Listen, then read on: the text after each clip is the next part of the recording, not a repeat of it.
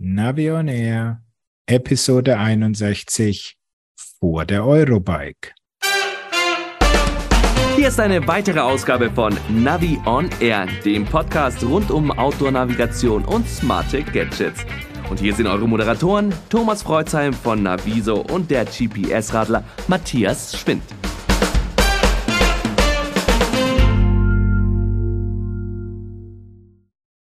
Hallo Matthias. Grüß dich, Thomas. Servus. Bist du schon aufgeregt?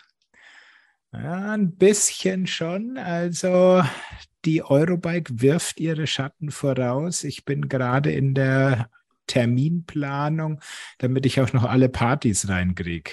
Ja, das ist natürlich ganz wichtig. Ich hoffe, du hast auch zwischendurch noch ein paar äh, Fachmeetings. Du täuscht dich nicht, die äh, Partys finde ich insofern extrem wichtig, nicht wegen dem Gläschen Bier oder der Bratwurst, sondern da hat man wirklich mal die Möglichkeit, in entspannter Atmosphäre auch mit den äh, ganz hohen Tieren der Bike-Branche zu schwätzen, wenn man da zum Beispiel eben bei der besagten Bratwurst ansteht und dann mal ein bisschen nach vorne oder hinten quatscht. Und da ist mir dann auch schon mal so ein CEO von Stevens da über den Weg gelaufen und dann hat man sich da nett unterhalten und das ist eine ganz andere Atmosphäre als am durchgetakteten Tag. Das ist wohl wahr mir persönlich ist dann häufiger passiert, dass es dann so laut war, dass man überhaupt nichts mehr verstanden hat und ich mich dann wieder zurückgezogen habe in irgendwelche ruhigeren Ecken. Das kann auch passieren, aber ich glaube jetzt im Sommer, die meisten Partys, die ich jetzt mitgekriegt habe, die finden dann auch auf dem Freigelände statt und da sollte das mit dem Lärm dann schon passen. Jetzt werden unsere Hörer ganz neidisch, weil die sind natürlich nicht bei den Fachtagen dabei. In großer Zahl sind sie, wenn überhaupt, dann bei den, bei den Endverbrauchertagen dabei. Aber lass uns mal loslegen mit den Neuigkeiten. Was gibt es denn jetzt vor der Eurobike noch zu berichten? Wahoo hat die Chance genutzt und hat ein Update rausgebracht. Und zwar, wie sich das für Wahoo gehört, ein Update für alle Element-Modelle, also bis zum Urelement zurück. Da bekommst du jetzt eine neue Firmware. Da gibt's auch ein paar Sachen jetzt für die Steigungsdiagramm und solche Sachen. Und vor allen Dingen ganz wichtig, es gibt neue Kartendaten.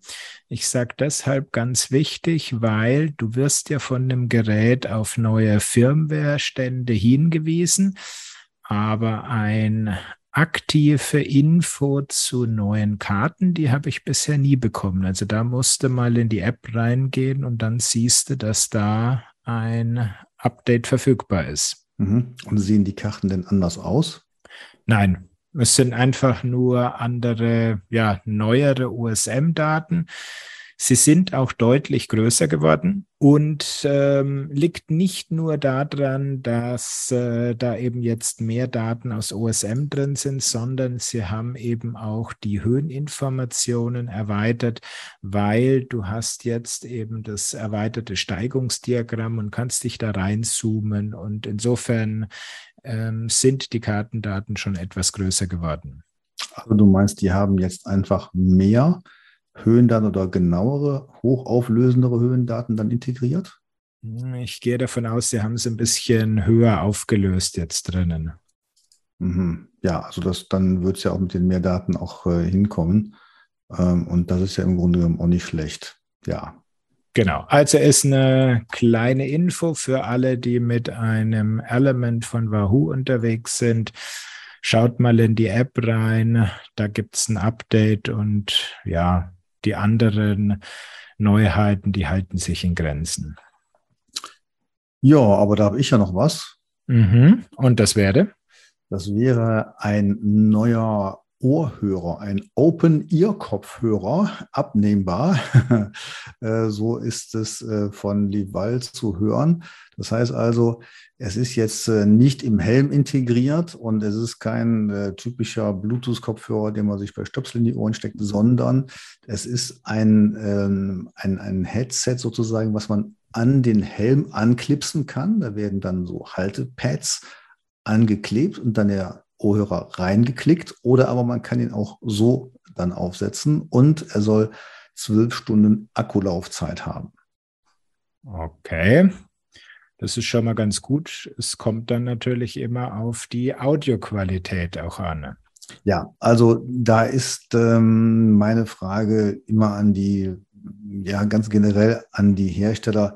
Da geht es eigentlich weniger um die Lautsprecher an sich, als um die Tatsache, dass man ja im Ohr sehr viele Windgeräusche hat. Und mhm. da warte ich mal drauf, dass jemand eine schöne Schale baut, dass man eben diese Windgeräusche vom Ohr weghält und trotzdem noch den normalen Verkehrslärm mitbekommt halt und dann eben auch einen schönen Klang. Okay, also ich gehe mal davon aus, du hast dir da schon mal ein Testgerät reserviert und wir werden da in Zukunft noch was von dir hören. Das soll so sein. Wunderbar. Gut, dann haben wir noch ein, ja, ein Vorab-Update, sage ich mal, von der Firma Garmin für die Phoenix 7 und die Epix 2 Serie. Und da sind doch ein paar nette Sachen äh, mit reingekommen. Und das ist jetzt die Funktion SAT-IQ. Sagt Aha. dir die schon was? Nein, gar nicht. Aber ein Vorab-Update finde ich auch toll. Wer kriegt denn ein Vorab-Update? Ja, gut, äh, das war jetzt so eine schlechte Übersetzung von mir. Normalerweise heißt es natürlich eine Alpha-Software. Okay, mhm. bist du im Alpha-Verteiler drin? Nee, die kann sich jeder äh, runterladen. Die stehen mhm. offen zum Download bereit. Ähm, Garmin warnt davor, dass es eben noch wirklich Vorab-Software ist und Alpha-Release. Ich habe sie trotzdem bei mir drauf gespielt und ja, ich hatte schon den ein oder anderen Reset. Mhm. Also die mhm. Warnung ist nicht umsonst. Das heißt auch insofern von meiner Seite jetzt hier die Info, ähm, macht es wirklich nur, wenn ihr euch der Sache bewusst seid. Ansonsten wartet noch ein paar Wochen, bis die finale Software rauskommt, weil es wäre ja sehr doof, wenn ihr gerade im Wettkampf seid oder im Training und dann schmiert euch da die Uhr ab.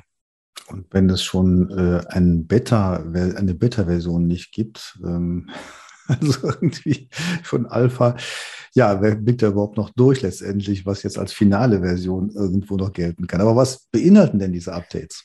Na gut, einmal dieses SAT-IQ. Das finde ich eigentlich sehr spannend. Das heißt, ähm, die besseren Phoenix-Modelle haben ja diesen Multiband-GPS-Empfänger wo also auch auf mehreren Frequenzbändern empfangen werden kann. Das braucht allerdings ganz schön Strom. Und ähm, laut Garmin-Information brauchst du nur in etwa 15 Prozent wirklich problematischen ähm, Empfangssituationen diese maximale Genauigkeit. Und jetzt haben sie eben eine automatische Auswahl eingebaut wo dann in den 85 Prozent der Fälle, wo das eben ausreichend ist, auf die stromsparendere Variante nur alle GPS-Systeme umgeschaltet wird. Das finde ich spannend. Würde ich auch gerne mal einen aufgezeichneten Track sehen, ob da wirklich so, ich sag mal, Sprünge wahrnehmbar sind. Ähm, wer bekommt denn diese Updates? Ähm, die gibt es dann für die Phoenix 7 und die Epix 2. Ähm, ich hoffe darauf, dass das auch äh, zügig in den 1040er Edge reinkommt, weil der hat ja auch diesen äh, Multiband-GPS-Empfänger. Mhm. Ja, Genau. Ansonsten ähm, wurde, kannst du jetzt dein E-Bike noch mit der Uhr verbinden und äh, die Listen sind ja mittlerweile in den Garmin-Uhren so lang geworden, dass es so unübersichtlich sind. Da gibt's jetzt in Zukunft auch noch ein paar Ordner, die du da anlegen kannst oder wo schon von Werk ab ähm, verschiedene Aktivitäten in Ordnern sortiert sind. Ja, das macht doch alles Sinn, weil wenn du dann im Café sitzt und deine dicke Garmin-Uhr rausholst, dann hast du wenigstens was zu tun. Ne? Wenn du die schon in der Öffentlichkeit zeigen kannst, bis du die Listen alle durchgearbeitet hast, dann ja, das passt. Genau.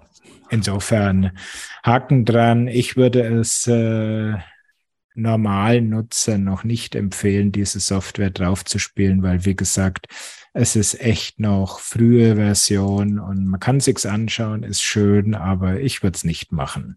Ja. Was gibt's denn noch Neues? Was haben wir noch Neues? Die Firma Tutera hat eine neue Ladeelektronik für den Nabendynamo rausgebracht. Mhm. Und die heißt bestimmt irgendwas mit Plug irgendwie. So ist es. Äh, das Wort davor möchte ich jetzt gar nicht sagen, weil ich gar nicht weiß, wie man das ausspricht. Sync. Sync. Sync. Ja, Sync. Sync Q. Sync Q. Äh, Sync Plug 6 Plus nennt sich das gute Stück. Ich meine, wir kennen das Ding schon ein bisschen. Das ist also die Elektronik, die ja, diese wilde Stromgeschichte, die aus dem Dynamo rauskommt, zu ordentlichen 5 Volt USB-tauglicher Spannung umwandelt. Und bei der letzten gab es ja dann schon fünf beim Plug 5 Plus gab es ja schon ein bisschen Probleme mit der Wasserdichtigkeit. Und dem Thema haben sie sich jetzt anscheinend nochmal richtig gewidmet. Und es ist absolut geschlossen und auch der Akkustange, die dann im Steuerrohr steckt, auch die ist gegen Staub und Starkregen geschützt. Und sie haben sich das jetzt von einem externen Labor nach IP65 zertifizieren lassen. Mhm. Und hat sich an der Elektronik noch was verändert? Kann ich jetzt hier aus der Pressemitteilung nicht wirklich ähm, ableiten, ob da was geändert wurde. Also Sie sagen, äh, dass ab 7 kmh der Strom fließt. Maximal sind 1,2 Ampere Ladestrom möglich und der Akku hat eine Kapazität von 1100 Milliampere-Stunden, was ich jetzt gar nicht so riesig finde. Eben, das ist doch eigentlich ein bisschen wenig.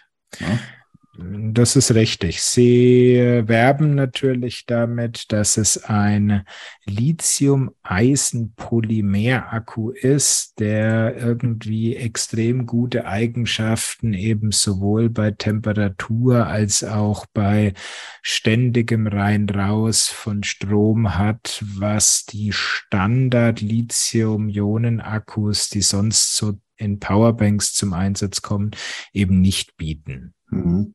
Also ich finde solche Sachen ja gut. Ich habe sie gerade wieder eingesetzt. Jetzt zwar nicht den Plug 6 so, aber ein ähnliches Fabrikat und kann nur sagen, auf einer Radreise macht sowas durchaus Sinn. Lass mich raten, NC17?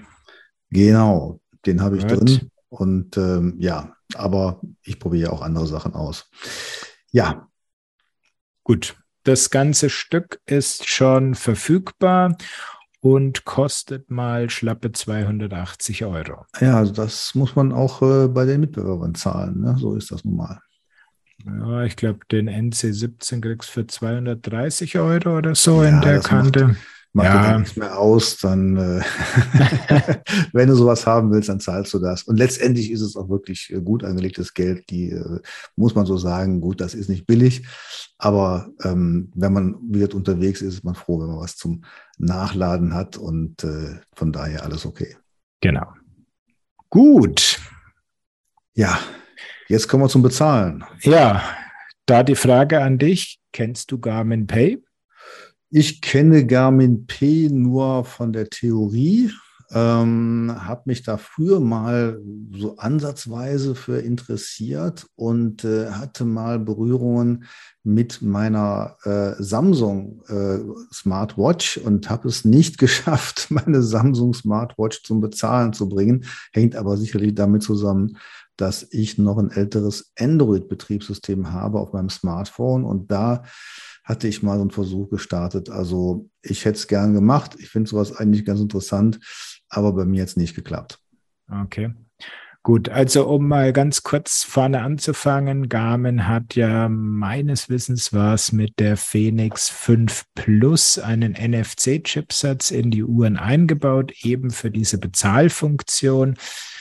Und sie haben sich gesagt, wir machen was eigenes und haben Garmin Pay ins Leben gerufen. Und damit kannst du dann eben nur mit der Uhr drahtlos bezahlen. Das große Problem gleich am Anfang war die Banken waren beschäftigt mit äh, Apple Pay und Google Pay und für Garmin Pay hatten sie weder Zeit noch Lust. Und insofern ja wurde das von den Banken nicht unterstützt. Und dann gab es so Fintech ähm, Banken Dienstleister dazwischen gestellt. Zum Beispiel die Firma WimPay. Und da konntest du dir dann sozusagen eine, ja, eine Brückenkarte, möchte ich schon fast äh, sagen, ähm, besorgen und damit dann diese Abwicklung machen. Fand ich irgendwie alles ein bisschen doof, weil das war alles äh, prepaid. Das heißt, du musstest ein, eine Summe X auf dein WimPay aufladen. Genau. So wie in der Jugend beim äh, Handytarif und ähm, dann konntest du das eben bezahlen. Mhm. Wenn es dann nicht gereicht hat, dann stehst natürlich doof da und dann konntest du da auch irgendwie äh, nur eine maximale Summe drauf. Also es war irgendwie doof. Und äh, die deutschen Banken sind dann allesamt nicht in die Pötte gekommen. In Österreich ist eine gute Unterstützung, auch die Schweiz bietet gute Unterstützungen. Ähm, Klappt ein Rubel? Bin ich mir nicht sicher.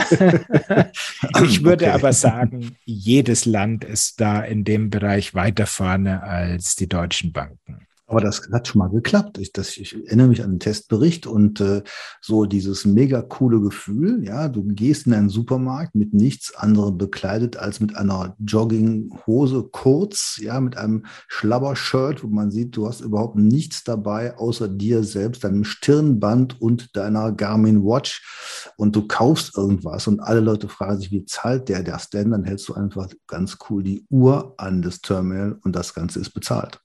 So ist es. Und das kann ich jetzt auch machen. Wow. Hast ja. du die passende Laufkleidung? ja. Nein, ich gehe da mit meinem schlapper Mountainbike-Dress dann höchstens in die. Okay, du fährst dann, fährst dann mit dem E-Bike durch den Supermarkt, geht auch. Okay. Genau. Also auf jeden Fall Anfang Juni kam dann die Meldung, ähm, die Comdirect Bank spielt jetzt da auch mit. Einige Zeit vor hat schon die Commerzbank angefangen damit, da habe ich mich schon gefreut, aber nee, Commerzbank und Comdirect gehören zwar so ein bisschen zusammen oder ist mittlerweile eine reine Tochter wieder, aber das betrifft nicht Garmin Pay. Also musste ich noch weiter warten und äh, jetzt Anfang Juni war es eben soweit. Comdirect Bank, wo ich mein Konto habe, die ist jetzt auch dabei und jetzt musste ich das eben mal ausprobieren.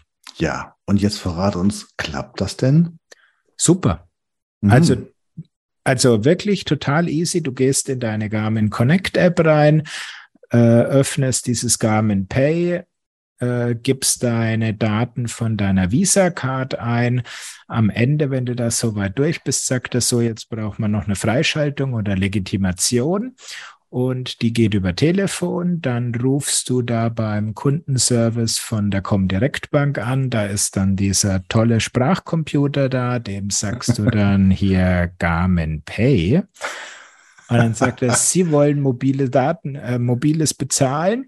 Äh, für Google Pay und Apple Pay gehen Sie in die App und machen dies und das. Nein, Garmin Pay.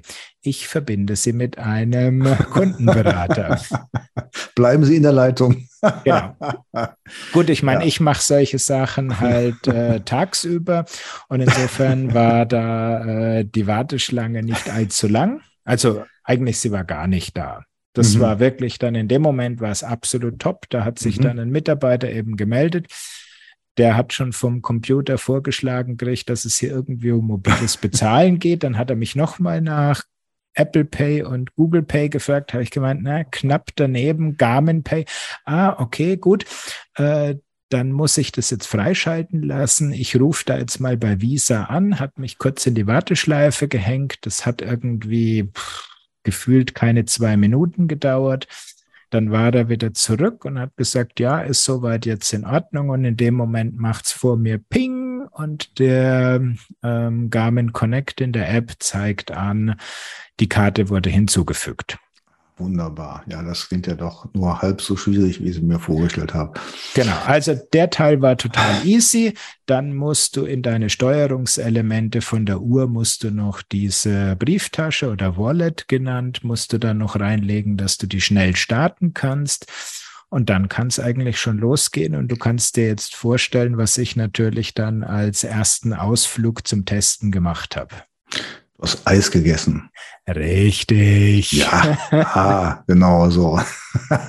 genau. Ich hm, bin ja. zu meinem Giuseppe gefahren und habe mir da ähm, einen Eisbecher rausgelassen und dann haben wir gesagt, okay, jetzt bezahlen wir das Ganze mal und äh, mit Karte bitte. Und äh, dann, ja gut, dann ist wirklich das Coole, du startest diese Brieftasche, dann wird deine Karte im Mini-Format auf dem Display angezeigt. Du hältst die Uhr kurz an dieses Terminal dran und das war es auch schon. Okay. Und äh, wie, wie ist da der, der Limit? Das, das Limit? Ähm, entspricht genau deiner Visa-Card. Mhm. Das heißt, du kannst also wirklich dann mit, ich sag jetzt mal, äh, kannst ein E-Bike damit kaufen oder so. Könntest du machen. Ich meine, da ist ja dann immer diese Sache mit dem Drahtlos. Irgendwann möchte dann das Terminal mal äh, die PIN haben. Okay, also die kann man ja eingeben dann. Na, auf dem Terminal musst du die ja. dann eingeben, genau. Ja.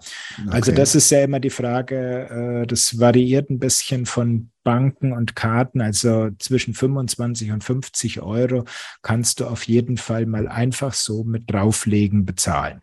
Mhm. Okay, und wie machst du das mit Trinkgeld? Na gut, genauso wie vorher. Das heißt, du müsstest dem du sagen. Du kriegst kein Trinkgeld. du müsstest dem halt sagen, dann mach halt irgendwie 10 Euro oder so und dann gibt er halt die 10 Euro in sein Terminal ein und ja. dann gibst du es frei. Also das passt dann schon.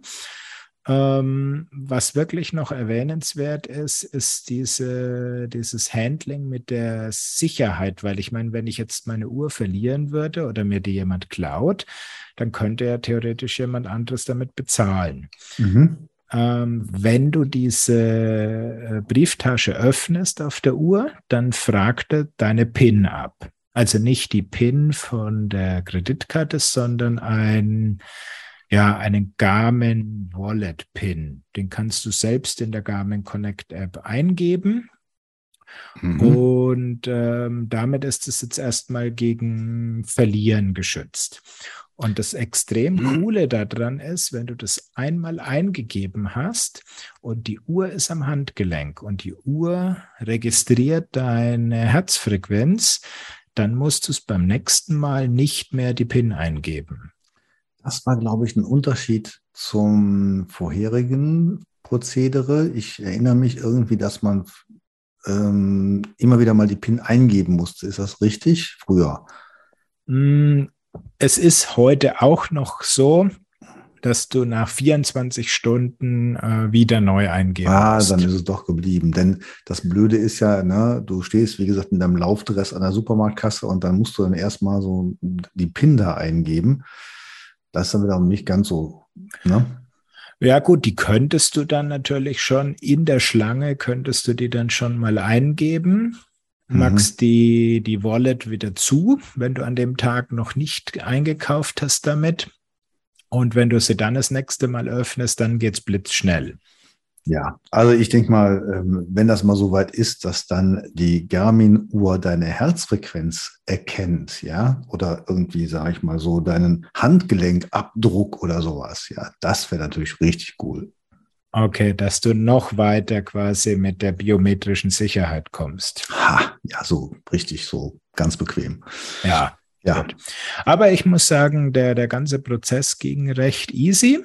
Ja, und auch das Bezahlen ist schon wirklich, also da muss man nicht nur mit dem Schlapperlook kommen, sondern das ist auch so schon, ähm, auch wenn du im Supermarkt stehst und du sagst, ja, mit Karte bitte bezahlen und sie gibt das Terminal frei und du machst halt keine Anstalten, irgendwie was aus der Hosentasche zu ziehen, sondern legst einfach nur die Uhr auf diesen Kartenleser drauf, ähm, ist schon eine coole Sache. Muss ab und zu ein bisschen das Handgelenk verdrehen und dann so zwischen Terminal und äh, Spuckschutzscheibe irgendwo die Hand da durchquetschen, damit das Ding auch richtig auf die äh, ne, auf diese Sensorfläche kommt. Aber ich kann es gut vorstellen. Es nee, die muss auch gar nicht so super nah dran sein. Okay, okay. Ja. Also das ist schon in Ordnung. Ja. Und ja, ist eine schöne Sache und ich meine, es, es steht und fällt wirklich mit der Bankenunterstützung und ähm, ja, es funktioniert halt im Moment leider wirklich nur für Commerzbankkunden, Comdirect und die Sparda Bank Baden-Württemberg. Jetzt hast du das so oft gesagt, also ich weiß nicht, wie viel kriegst du dafür jetzt? Von Garmin? nee, schon gut. okay.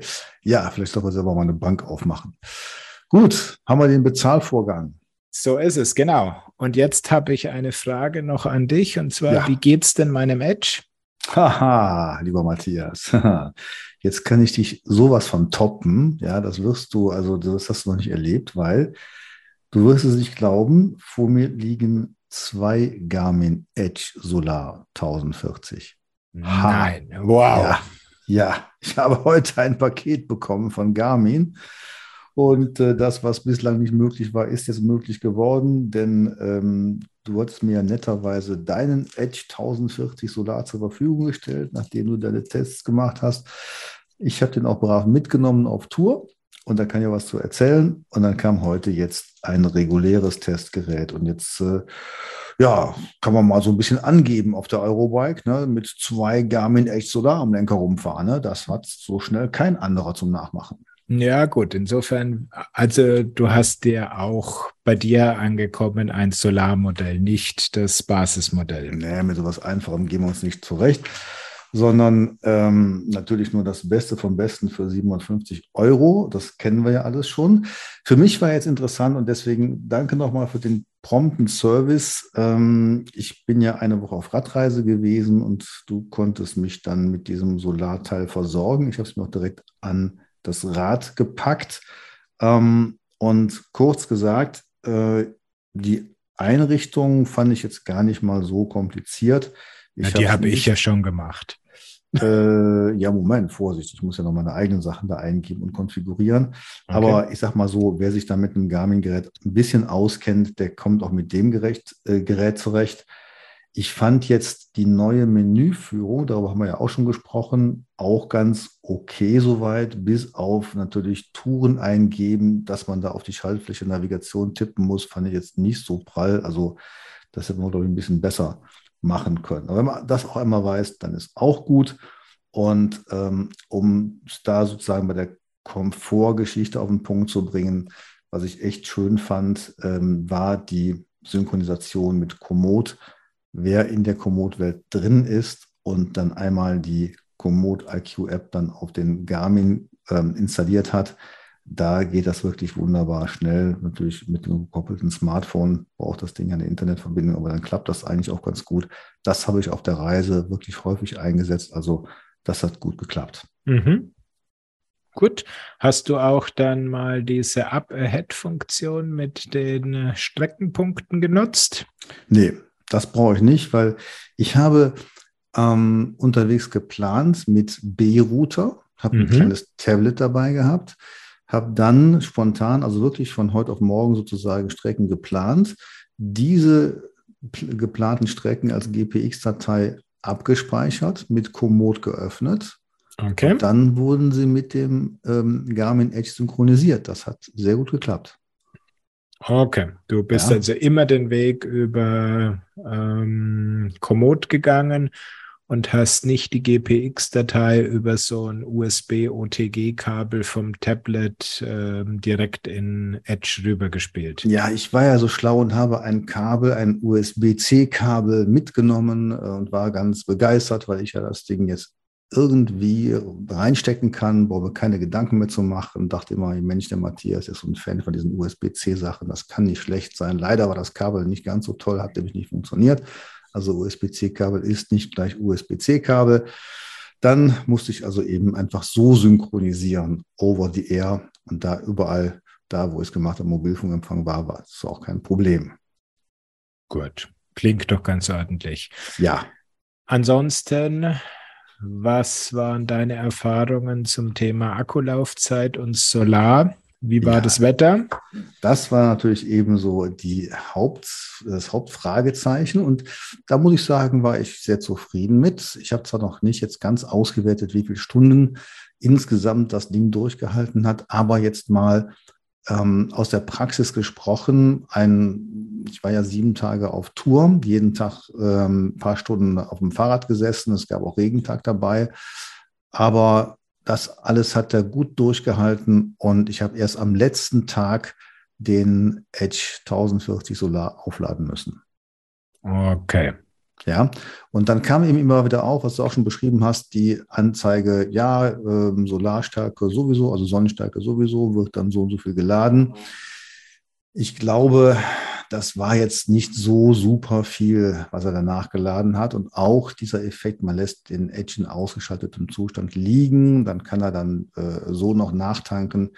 Da konnte ich eigentlich nichts Großartiges feststellen. Ich habe immer wieder notiert, wie viel Prozent Ladestärke habe ich jetzt am Ende des Tages und dann am nächsten Morgen, da hat sich quasi nichts getan, obwohl wir wirklich, wir haben ja lange Abende jetzt gehabt, wir haben äh, fast, also bis auf wenige äh, Tage, wirklich sonnige Tage gehabt und so weiter, also viel Licht gehabt. Ähm, da sollte man, glaube ich, nicht zu viel erwarten. Aber trotzdem, man muss sagen, mit diesem 1040 Solar hat man wirklich ein sehr ausdauerndes Gerät dabei. Ja, gut. Dann ist natürlich immer gegen das Solar äh, läuft dann ja die Display-Geschichte. Wie waren da deine Erfahrungen in Bezug Ablesbarkeit und Co.? Ja, da muss ich dir auch beipflichten. Ähm, das fand ich jetzt ähm, in Sonnenlicht sehr gut. Also wenn das Sonnenlicht direkt aufs Display trifft, war das klasse, wie man das von Garmin Displays gewohnt ist. Wenn aber der Körperschatten drüber fiel, war das wiederum nicht so toll. Ja, und dann, man schaut ja häufig auf die Karte und dann war eben der Track auf der Karte nicht so toll zu erkennen. Also das war dann schon so ein Grau in Grau. Und wenn nicht diese weißen Pfeile gewesen wären auf dem Track, den man navigiert, dann hätte ich manchmal nicht gewusst, ist es jetzt der Track, den ich da sehe, oder ist es die Straße äh, von einer Karte, von der Karte, die dahinter liegt. Okay. Also vielleicht doch mal als nächste Variante dir zum Test den 1040 ohne Solar anschauen. Ja, No? Aber ähm, trotzdem, es war okay. Und für mich war eigentlich, sagen wir mal, die, die äh, Erkenntnis, ich habe mich gefreut, dass ich ein, ein GPS-Gerät am Lenker hatte, ist ja egal von wem jetzt auch, ähm, und nicht nur das Smartphone, weil bei diesen hellen Tagen, da ist das Smartphone dann doch wirklich an der Grenze von der Ablesbarkeit und da freut man sich, wenn man wirklich ein gutes Display hat. Also das äh, ist nach wie vor nochmal bestätigt worden. Absolut, genau. Und den 1040, den kannst du dir dann in Frankfurt angucken, um da jetzt wieder den Bogen zu spannen und zwar mit Komoot, gell? Ja, aber vorher habe ich noch was, nämlich zum Thema Rerouting. Ah, okay. Also Matthias, ich sammle, Bitte wenden. Ja, ich sammle ja Screenshots, ja. Und ähm, ich habe jetzt einen Screenshot, einen Screenshot, da hat er mich wirklich beim Rerouting 43 Kilometer genau gesagt 43,7 Kilometer zurückgeführt in einer Schleife zu meinem ja, vermeintlichen äh, Einsteigerort. Ein Traum. Ja. Also das war wirklich gruselig, das ist auch nur einmal passiert, ne? aber es war trotzdem einfach ätzend, wenn man, man sieht das ja auf dem Display nicht so richtig. Ne? Der sagt dann, also Situation ist, man verfährt sich irgendwo mal um eine Straße, das Ding kalkuliert neu und zeigt sofort an, da musst du langfahren und dann fährst du erstmal irgendwo und auf einmal stellst du fest, hm, das geht ja in eine ganz andere Richtung. Und das war irgendwie wirklich unterirdisch, ja. Hm. Und da muss ich sagen, er hat auch ein paar Mal sehr schnell reagiert, auch gut reagiert, aber in der mh, hm, Überzahl waren diese Neukalkulationen jetzt wirklich nicht so klasse. Ja, du bist. Da muss man vorsichtig sein. Ja, du bist mit eingeschalteter Routing nach Beliebtheit oder ausgeschaltet gefahren? Sowohl als auch. Okay, weil ich hatte das Gefühl oder mein Ergebnis war, dass wirklich, wenn dieses Routing nach Beliebtheit aktiviert ist, dass es dann sogar schlechter wird. Mhm. Also ja, ja, also da kann man nur sagen, wirklich drauf gucken, sobald es irgendwie ähm, ab des, des geplanten Tracks äh, die Route verläuft äh, oder man sich da wirklich ein, ein, paar Meter wegbewegt hat, dann einfach mal drauf gucken und äh, nach Karte fahren und sich nicht auf das Ding verlassen. Genau. Und ansonsten, wie hat sich dein Stamina-Wert entwickelt? Gar nicht, weil da habe ich nicht drauf geachtet. Was für mich wichtig war, war Herzfrequenz. Okay. Und ähm, ja, man muss ja auch ein bisschen trainieren. Ich habe den ja gerade erst eingesetzt, halt, von daher macht das ja gar nicht so viel Sinn. Ähm, aber das war eben wieder klassisch okay. Da reicht aber auch ein einfacheres äh, GPS-Gerät aus mit einem Herzfrequenzgurt. Und äh, wenn das einigermaßen stabil die Herzfrequenz zeigt, dann ist es genau das, was ich haben will. Was dir ausreicht. Ja. Also vielleicht eine Anmerkung noch. Climb Pro habe ich eingeschaltet. Mhm. Und ähm, ja, also da muss ich sagen, ah, die, die Höhen, die, das, das Höhenmodell des Garmin ist wirklich verbesserungswürdig. Ja, also ähm, der zeigt mir manchmal Anstiege an, wo gar keine waren. Ja, Moment ähm, mal, du warst doch irgendwo in Norddeutschland unterwegs, da gibt es doch keine Anstiege, oder? Ja, da gibt es ein Harz zum Beispiel, ja, da fährst du mal 600 Höhenmeter hoch. Ja, okay, ja, ah, gut, das ist ja schon, das, genau. das ist ja schon weit im Süden. Ich habe jetzt gedacht, du bist hier irgendwo zwischen Ost- und Nordsee rumgeradelt. Nein, nein, also das war wirklich eine Harzquerung war dabei, ähm, aber okay. das war noch einigermaßen okay, aber dann diese kleinen Geschichten, ne, darum geht es ja auch, wann kommt jetzt nochmal dann ein Anstieg, da hatte dann wirklich, da ging es um 30, 40 Meter oder irgend sowas. Auf einmal denke ich, oh, jetzt kommt eine orange Phase, jetzt musst du aufpassen. Das war dann einfach gar nichts. Da war dann mal kurz ein Hügel dabei. Und dann wiederum hat er einen komplett geschlauert, ja, wo ich dann deutlich mehr Höhenmeter hatte. Das war jetzt auch nicht tragisch oder so, aber einfach auch da muss man sagen, Leute, ähm, ja, nicht unbedingt so richtig brauchbar. Ja, gut, es ist natürlich immer die Frage, sowas steht und fällt natürlich auch mit dem Datenmodell und da muss man immer gucken, ähm, sind einfach vielleicht die zugrunde liegenden Daten da lückenhaft. Genau, auf jeden Fall, ja, das ist auf jeden Fall der Grund, das denke ich auch. Genau. Ja, aber ansonsten rundum war es ein gutes Gerät, hat mich zuverlässig navigiert und äh, da kann man nicht meckern. Also von daher gut einsetzbar, alles okay. Genau. Ein bisschen Feinarbeit an der Firmware, glaube ich, ist schon noch nötig und ähm, aber da kommen ja im Moment schon einige Updates noch. Ja, also übrigens, was auch toll war, ich bin ja permanent mit Radar gefahren.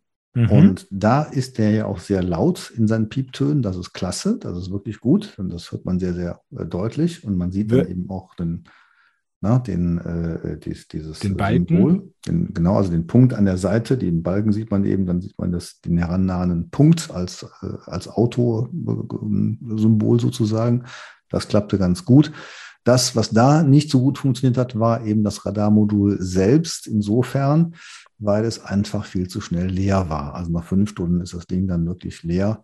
Und ähm, da kann man quasi schon einen Ersatzakku mitnehmen. Da würde ich mir von Garmin wünschen, ähm, gerade mit seiner ja, Fähigkeit zu ausdauernden Energiesystemen, vielleicht einfach mal einen größeren Akku da reinpacken, die paar Gramm soll es auch verkraften oder noch da ein bisschen an der Energieeffizienz schrauben, weil das macht keinen Spaß, wenn man eben am Ende eines Fahrtages die letzten beiden Stunden einfach ohne Radargerät fährt. Ja, gut, man muss dazu sagen, du hast ja das Radar äh, mit nix, sag ich mal, also ohne Licht, also das ist ja auch das, was laut Datenblatt die kürzeste Laufzeit hat.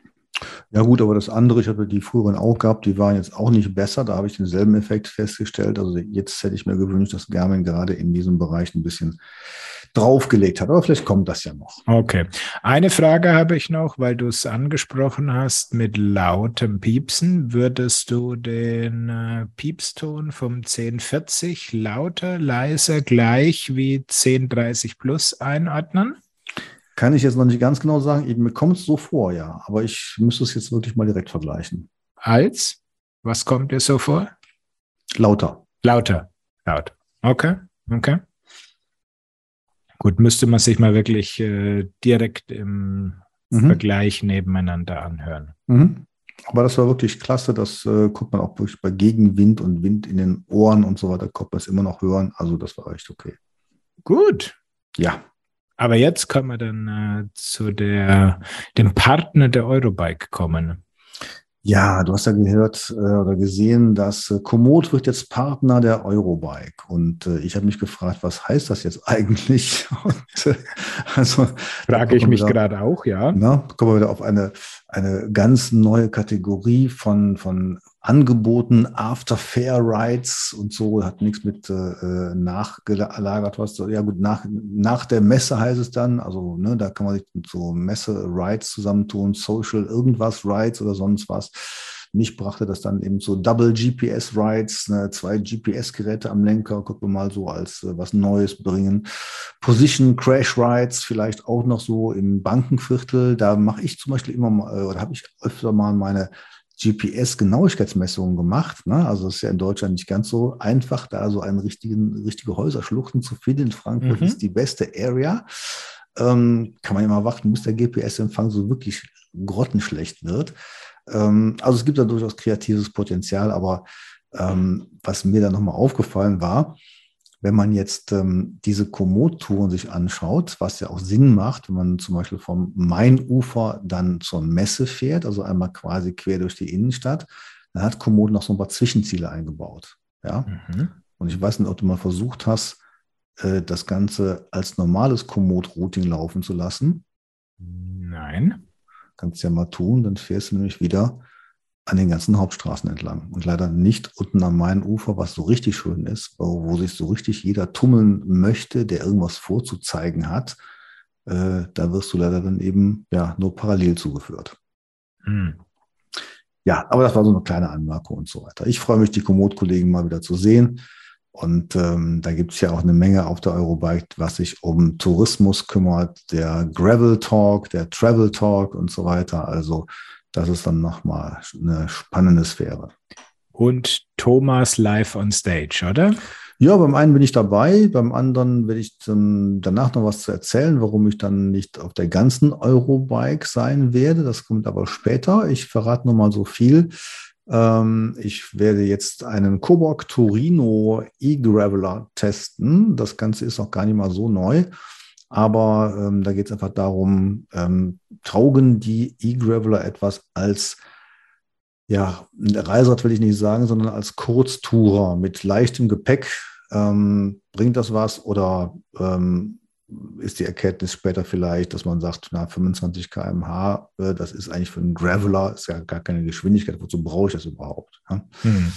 ja aber das, da reden wir dann später drüber und auch über ein weiteres Event. Sehr schön. Insofern würde ich sagen, machen wir hier den Sack zu. Ähm, ja, die Sendung geht auch noch vor der Eurobike raus und ähm, ja, vielleicht ist ja der ein oder andere von euch da draußen am Samstag oder Sonntag auf der Messe und nimmt mal die Chance, dass man da mal die neuesten Räder Probe fahren kann. Ich bin auf jeden Fall mal gespannt, wie sich da die Messe in Frankfurt dann etablieren wird. Ja, also die Vorankündigungen, die zeugen eigentlich von einer großen Aktivität. Es ist ja, äh, das Programm hat ja überhaupt nicht äh, gelitten oder gestrumpft. Im Gegenteil, es ist noch mehr angeboten. Frage ist immer, klappt das denn auch alles? Ich denke mal, das sollte ganz gut funktionieren, weil die, das Messeteam, die sind äh, da schon sehr erfahren. Und ich glaube schon, dass es eine Menge zu sehen gibt. Wir haben ja jetzt bewusst in der Folge jetzt nicht schon äh, irgendwelche Erlkönige angekündigt. Da lassen wir die Spannung noch steigen bis zu unserem Nachbericht. Es gibt ja ein paar Sachen, über die wir auf jeden Fall berichten werden. Und ähm, ja, ich würde sagen, wir sind äh, ja beide dort. Wir werden uns treffen und vielleicht trifft man sich ja eben auch mit dem einen oder anderen Hörer dort. So machen wir das. Und in diesem Sinne, eine schöne Zeit bis dahin und wir hören uns in zwei Wochen wieder. In diesem Sinne, ciao, Servus. Tschüss. Sie haben Ihr Ziel erreicht.